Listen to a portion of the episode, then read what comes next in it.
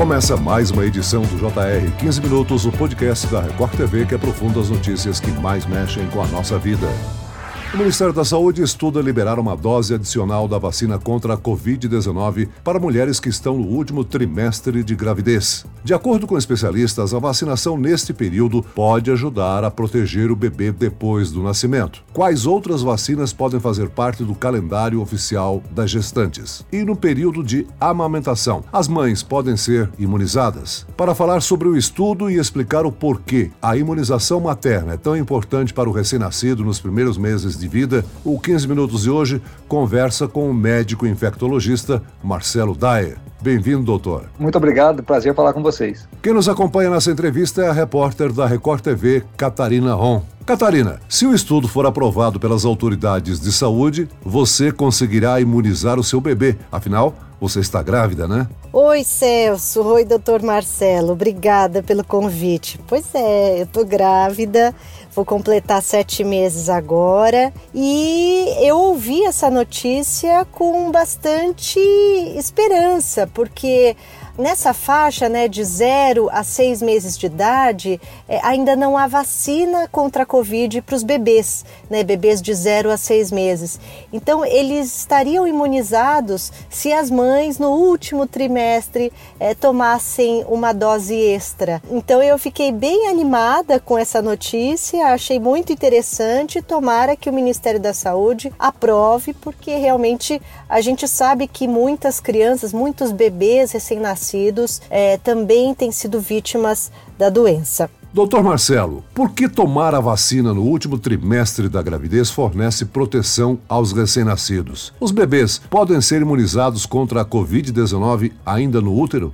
Então, é uma vacinação indireta, porque quando a gestante recebe a vacina, Celso, vai aumentar o nível de anticorpos, né? esses níveis de anticorpos sobem e eles passam da mãe para o filho pela placenta. Então, existe uma proteção, a gente chama de proteção transplacentária dos, desses anticorpos. Então, a, a criança vai nascer com uma proteção, um nível de anticorpos maior e uma certa proteção para a Covid-19. Esses anticorpos eles vão cair ao longo dos meses, depois que a criança nasce, mas nesse período inicial, que é um período importante, que a criança está um sistema imune ainda em, é, em formação, passar anticorpos da mãe para o filho é muito importante e muito interessante. Vários estudos é, demonstram que a gestante, quando ela recebe a vacina, ela protege não só a si mesma, mas protege também o seu neném. E várias vacinas a gente utiliza essa estratégia, né? não só a Covid, mas, por exemplo, gripe, a difteria, coqueluche tétano, a vacina contra a hepatite B. Então, existem vacinas que, quando feitas nas gestantes, elas vão é, proteger também a criança. Principalmente aquelas vacinas que a criança ela só pode receber depois de alguns meses de vida. Né? O exemplo mais é, importante que a gente reforça é a vacina difteria, coqueluche e tétano. A gestante recebe essa vacina e ela protege indiretamente ou protege diretamente o seu filho, porque os anticorpos formados é, vão passar para a criança. O Ministério da Saúde alegou que a decisão de liberar a dose adicional para as mulheres nos últimos meses de gestação seria tomada com base em análises técnicas. Como é que funciona este processo de avaliação? É, os técnicos do PNI eles vão avaliar é, a, o custo e o benefício né, de se vacinar as gestantes. A gente já vem vacinando gestantes há, há um tempo e vale a pena a gente lembrar que as gestantes são é, pessoas normalmente mais jovens e muitas delas talvez tenham tomado só duas doses. E a gente sabe que para proteção para Ômicron, as três doses, né, ou a terceira dose, o reforço, é muito importante. E ela estando gestante é mais importante ainda.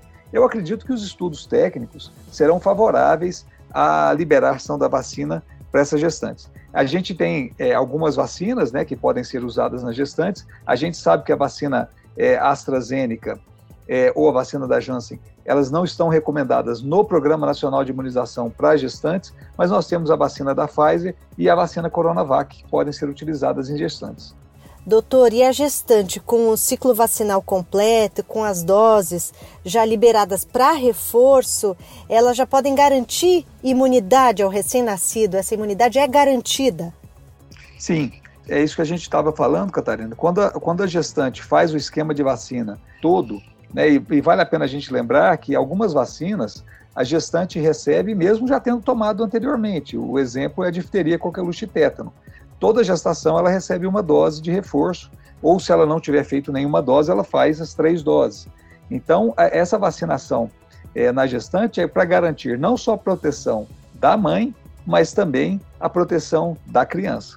Um estudo realizado pela Universidade de São Paulo apurou que as mães vacinadas contra a Covid-19 produzem anticorpos que podem ser transmitidos aos bebês através do leite materno.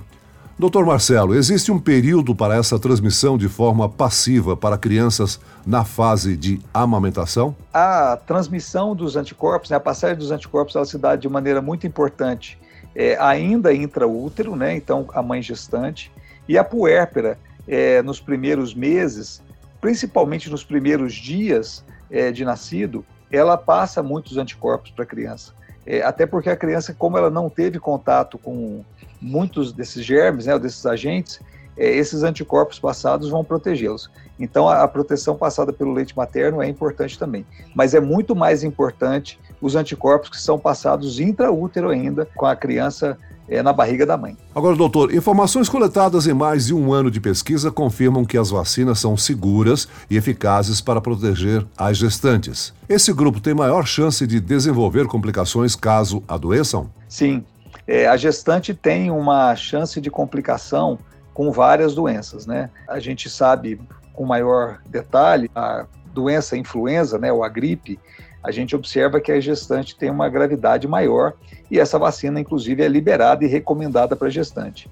E com a Covid-19 também não foi diferente. As gestantes que se infectaram com a Covid-19 aumentou a chance de parto prematuro e até mesmo de óbito entre as gestantes. Então, a vacina passou a ser recomendada prioritariamente também para as gestantes. A gente tem observado que a cobertura vacinal é, de diversas vacinas, né, e a gente falando de Covid-19, isso também é importante, está é, tá muito baixo no país. É, e para gestante, essa cobertura vacinal também está muito baixa. Um exemplo que a gente pega e a gente pode pegar e se guiar é a vacina é, bacteriana, que é a difteria, coqueluche tétano, que a cobertura vacinal entre gestantes está em torno de 56%. Isso é, é complicado porque isso passa a ter risco, não só para gestante, mas também para o neném. E Covid também. Então, a gente está numa situação hoje no país de maior estabilidade, com menos casos, mas a doença não acabou. Então, as gestantes que têm um risco maior de ter a doença e ter formas graves da doença, é importante que ela tome a vacina, né? Se ela tomou as duas doses, que ela faça o reforço da vacina do Covid e aí aproveite e levar o cartão de vacinação para colocar todas as vacinas em dia. É, e é importante é, essa estratégia porque, lembrando, nós estamos no mês de campanha de vacinação. Né? A campanha de vacinação contra essas doenças, ela começou no início de agosto e vai até setembro. Então nós temos tempo ainda para colocar o cartão de vacina em dia, não só de crianças, mas também de adultos. E as gestantes e as mulheres podem levar é, seus filhos e aproveitarem se vacinar e levando o cartão de vacina para colocar toda essa vacinação em dia. Doutor Marcelo, vamos falar sobre o calendário vacinal da gestante. Muita gestante não sabe. Essa é a minha segunda gestação. Eu tinha esquecido que eu tinha que tomar vacina, olha só. Não é muito falado isso, mas tem algumas vacinas que a gente precisa tomar. Além do pré-natal, que é o acompanhamento para identificar e reduzir possíveis problemas de saúde, né? Para a mãe, para o bebê, a vacinação é parte essencial desse cuidado. Quais são as vacinas recomendadas durante a gestação? As vacinas que a gente recomenda para gestantes, que são, inclusive, estão no calendário nacional de imunização do PNI, é a vacina contra difteria, coqueluche e tétano. Essa vacina pode ser feita a partir de 20 semanas de vida. É a vacina contra a gripe, na época da, da vacinação contra a gripe, é uma dose anual. E a vacina contra a hepatite B. Essas vacinas estão na rotina é, da vacinação para gestante. É, algumas situações, situações específicas, a gente pode até utilizar outras vacinas, é, mas aí seriam situações de surto ou risco maior para a criança é, e para gestante. É, a gente tem que falar também que a vacina que também foi introduzida agora é a vacina da Covid-19, também introduzida para gestantes. É, essas vacinas são recomendadas para gestantes e algumas outras em casos de alguns surtos ou situações específicas que aí a gente pode fazer a vacinação para gestante também. E para as mulheres que planejam engravidar, elas também precisam atualizar a caderneta vacinal?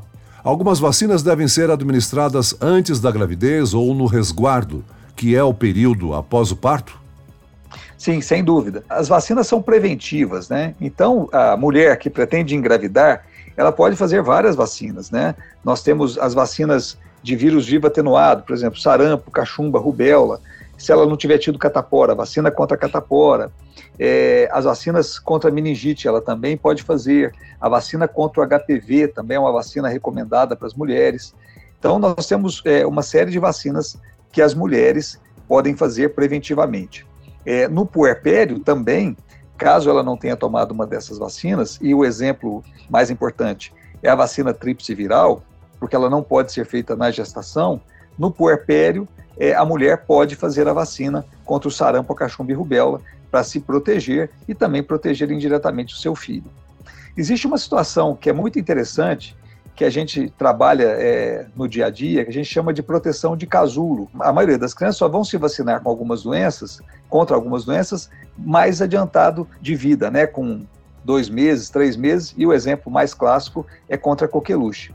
Então a gente é, costuma fazer uma estratégia de casulo, ou seja, eu vacino todos os contactantes daquela criança para que ela seja protegida indiretamente. Então eu vacino a mãe, vacino o pai, vacino os avós, os irmãos. Então todas aquelas crianças, aquelas pessoas que estão em volta daquele recém-nascido, eles recebem a vacina e aquele recém-nascido vai ser protegido indiretamente. E a gente chama dessa estratégia de estratégia de casulo. Isso funciona para gripe.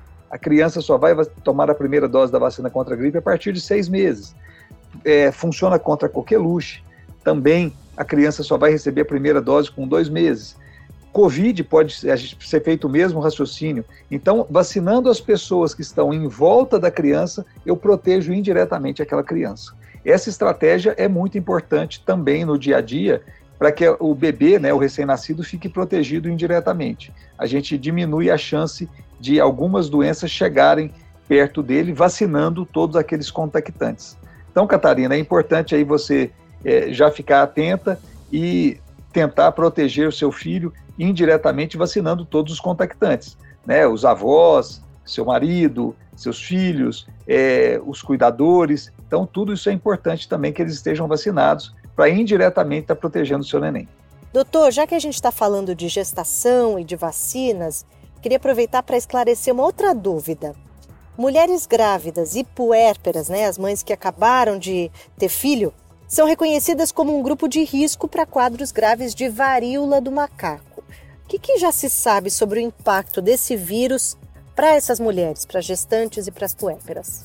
Nós estamos vivenciando hoje é, uma situação é, complicada que é, seriam os casos de varíola, né, varíola dos macacos. E a gente sabe que ela tem acontecido mais entre pessoas jovens, mais entre pessoas com múltiplos parceiros, mas ela vai é, tem acontecido, tem casos já relatados entre gestantes e até entre crianças. Então é importante que essas gestantes é, tenham atenção. É, nós não temos a vacina ainda disponível no Brasil, a gente deve receber essa vacina até o final do ano e as gestantes correm um risco, né, caso adoeçam, de ter formas mais graves da doença e também o seu recém-nascido de ter formas graves da varíola. Então, vai ser uma estratégia importante quando a vacina estiver disponível. Talvez as gestantes não sejam vacinadas nesse primeiro momento, mas as puérperas e as mulheres que pretendam engravidar. Essa vacina que está vindo para o Brasil é uma vacina mais moderna, é uma vacina é, de vírus vivo atenuado, mas ele é não replicante, então ele não se multiplica, mas talvez ela não seja liberada nesse primeiro momento para as gestantes, é, por questão de segurança.